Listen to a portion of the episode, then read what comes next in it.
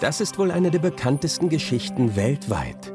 Wie die schwangere Maria zusammen mit ihrem Mann Josef zu einer Volkszählung aus Nazareth nach Bethlehem muss. Wie das arme Elternpaar keine Unterkunft findet und Jesus, der Sohn Gottes, in einem Stall zur Welt kommt und in eine Futterkrippe gelegt wird. Jesus Geburt. Ob jetzt hier erzählt beim Kika oder in der Kirche. Die Weihnachtsgeschichte beginnt, zumindest im Matthäus- und Lukas-Evangelium, immer gleich. Maria und Josef brechen auf zu einer Volkszählung. Damals wohl, um sich in Steuerlisten einzutragen. Im kommenden Jahr steht auch in Deutschland mal wieder so eine Volkszählung an. Um Steuern geht's dabei aber weniger. Wir fragen uns deshalb heute, warum wird die Bevölkerung eigentlich gezählt? Mein Name ist Til Schäbitz und ihr hört zurück zum Thema. Moin zusammen.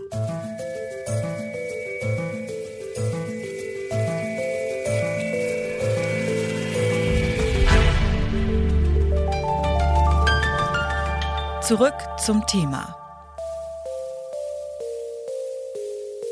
Alle zehn Jahre sollen in Deutschland die Menschen gezählt werden. Dazu ist jedes Land in der EU seit 2008 verpflichtet. Nach 2011 wäre es in Deutschland eigentlich in diesem Jahr zum sogenannten Zensus gekommen, doch die Corona-Pandemie hat auch hier die Pläne durcheinander gebracht, also ist es auf das kommende Jahr verschoben worden.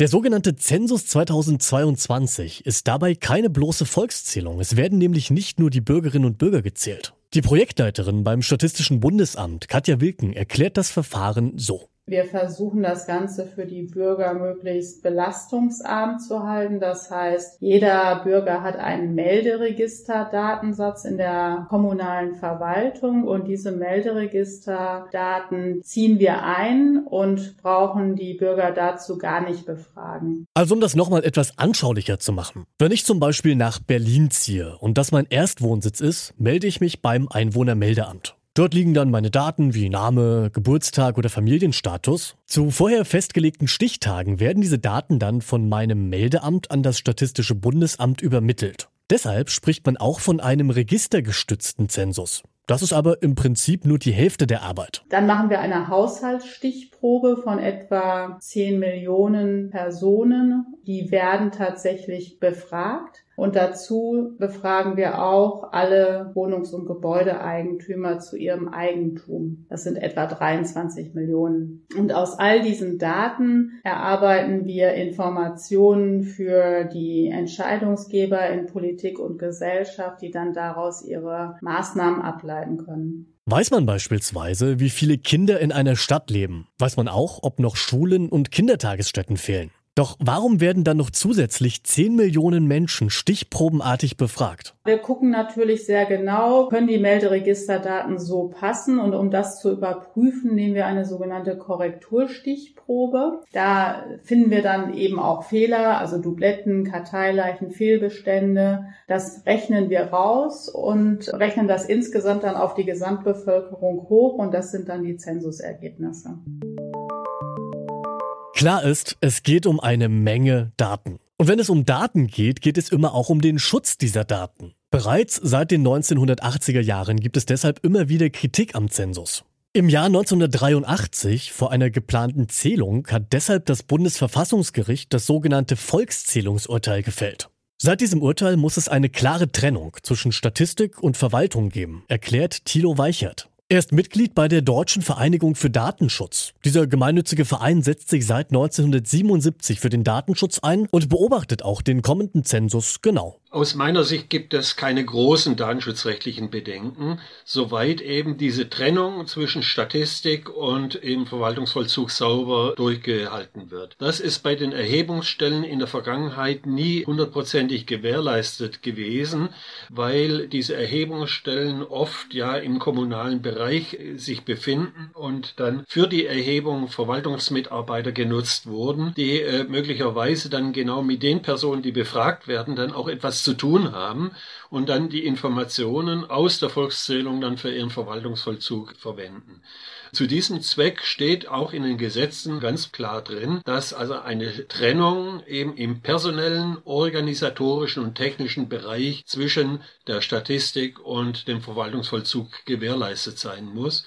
Das heißt also, da kann es unter Umständen zu Problemen kommen. Aber wenn das sauber organisiert ist und ich habe die Hoffnung und eigentlich auch die Erwartung, dass das in den letzten Jahren so der Fall war und ist, müsste eigentlich hier eine saubere Trennung gewährleistet sein. Seit 2018 gilt zudem in der EU die neue Datenschutzgrundverordnung, kurz DSGVO.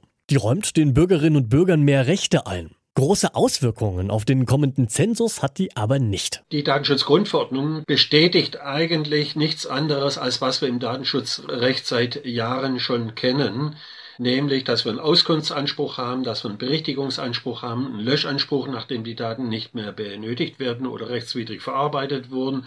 Wir haben Transparenzansprüche, wir haben die Möglichkeit vor Gericht zu ziehen. Alles das wird also nochmal in verbesserter Form in der Datenschutzgrundverordnung bestätigt.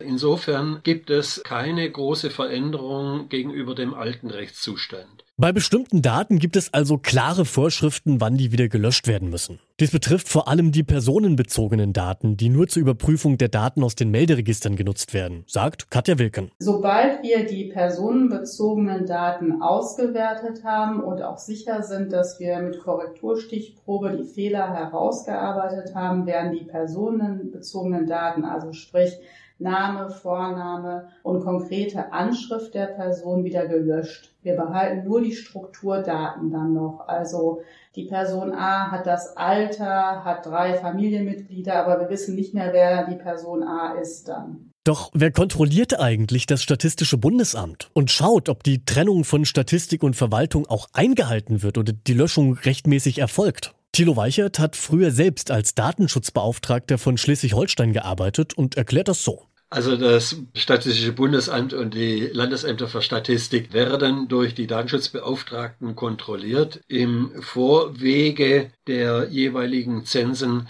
findet auch ein Austausch, eine Besprechung der Prozesse mit den Datenschutzbeauftragten statt so dass also da schon auch eine gewisse Abstimmung im Vorwege über Prozesse, über ganz bestimmte Probleme äh, vorgenommen werden können. Es kann im Nachhinein natürlich jederzeit der Betroffene auch eine Beschwerde loswerden gegenüber der Aufsichtsbehörde, der Datenschutzkontrollinstanz und die dürfen dann in Einzelfall kontrollieren und die dürfen auch anlasslos im Statistikamt im Prinzip umfassend die Datenverarbeitung kontrollieren. Im Prinzip ist die Kontrolle also möglich, also theoretisch. Wir haben ein riesiges Problem bei der Datenschutzkontrolle und das ist die katastrophale personelle Ausstattung der Datenschutzbehörden mit der Folge, dass es, wenn man wirklich nur ungezielt jetzt eine Kontrolle durchführt, es eher unwahrscheinlich ist, dass man wirklich Fehler findet. Und insofern sind die Datenschutzbehörden auch ganz stark darauf angewiesen, dass sie sachdienliche Hinweise bekommen. Das kann im Erhebungsprozess relativ einfach von den Betroffenen dann auch mitgeteilt werden. Was im Nachhinein mit den Daten passiert, ist sehr schwer zu kontrollieren. Aber auch da sind grundsätzlich die Datenschutzbehörden in der Pflicht und da werden auch Prüfungen durchgeführt. Nur sollte man sich keine allzu großen Hoffnungen machen, dass diese Kontrollen sehr in die Tiefe und in die Breite gehen. Der Zensus ist mehr als eine Bevölkerungszählung. Zuerst werden die Daten aller Bürgerinnen und Bürger von den Melderegistern abgerufen und zentral gesammelt. Dazu gehören zum Beispiel Name und Adresse.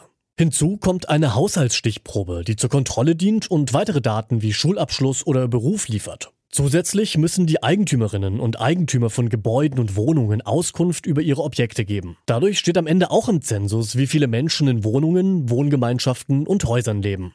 Die Ergebnisse und Analysen sollen dann voraussichtlich Ende 2023 vorliegen. Sie dienen als Grundlage für viele politische Entscheidungen, zum Beispiel bei der Einteilung von Wahlkreisen oder auch dem Länderfinanzausgleich. Und das scheint dem Bund und den Ländern einiges wert zu sein. Das Statistische Bundesamt rechnet aktuell mit Gesamtkosten von rund anderthalb Milliarden Euro. Damit wäre der kommende Zensus mehr als doppelt so teuer wie sein Vorgänger im Jahr 2011. Dass der Zensus verschoben wurde, dass die Haushaltsstichprobe noch größer ist und dass der Datenschutz noch strenger ist, seien die Gründe für die Mehrkosten, hat uns ein Sprecher vom Statistischen Bundesamt gesagt. Dass unsere Daten auch sicher sind, wird von den Datenschutzbehörden überwacht. Problematisch ist aber, dass es dort immer noch an Personal fehlt, sagt Thilo Weichert. Das war's von uns für heute. Redaktion und Produktion dieser Folge hat Kai Rehmen gemacht und mein Name ist Till Schewitz. Ich sage danke fürs Einschalten und bis zum nächsten Mal. Ciao. Zurück zum Thema vom Podcast Radio Detektor FM.